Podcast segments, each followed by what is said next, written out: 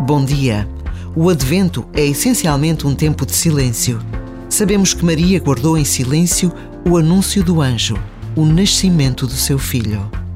Conhecemos o silêncio de José e imaginamos o silêncio da noite de Natal só quebrado pelo cântico dos anjos ou os passos dos pastores.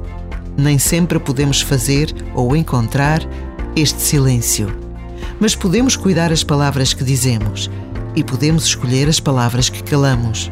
O tempo do Advento enche-nos de esperança e também por isso capacita-nos neste saber o que dizer e o que calar.